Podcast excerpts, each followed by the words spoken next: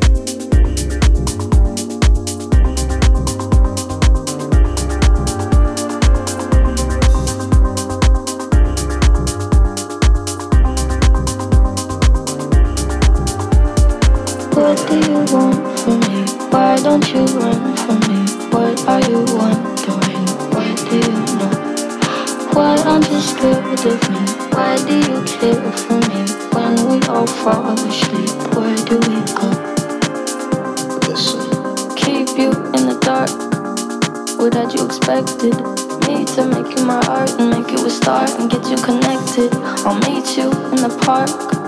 I'll be calm and collected. But we knew right from the start that you'd fall apart. Cause I'm too expensive. And talk would be something that shouldn't be. Honestly, I thought that I would be.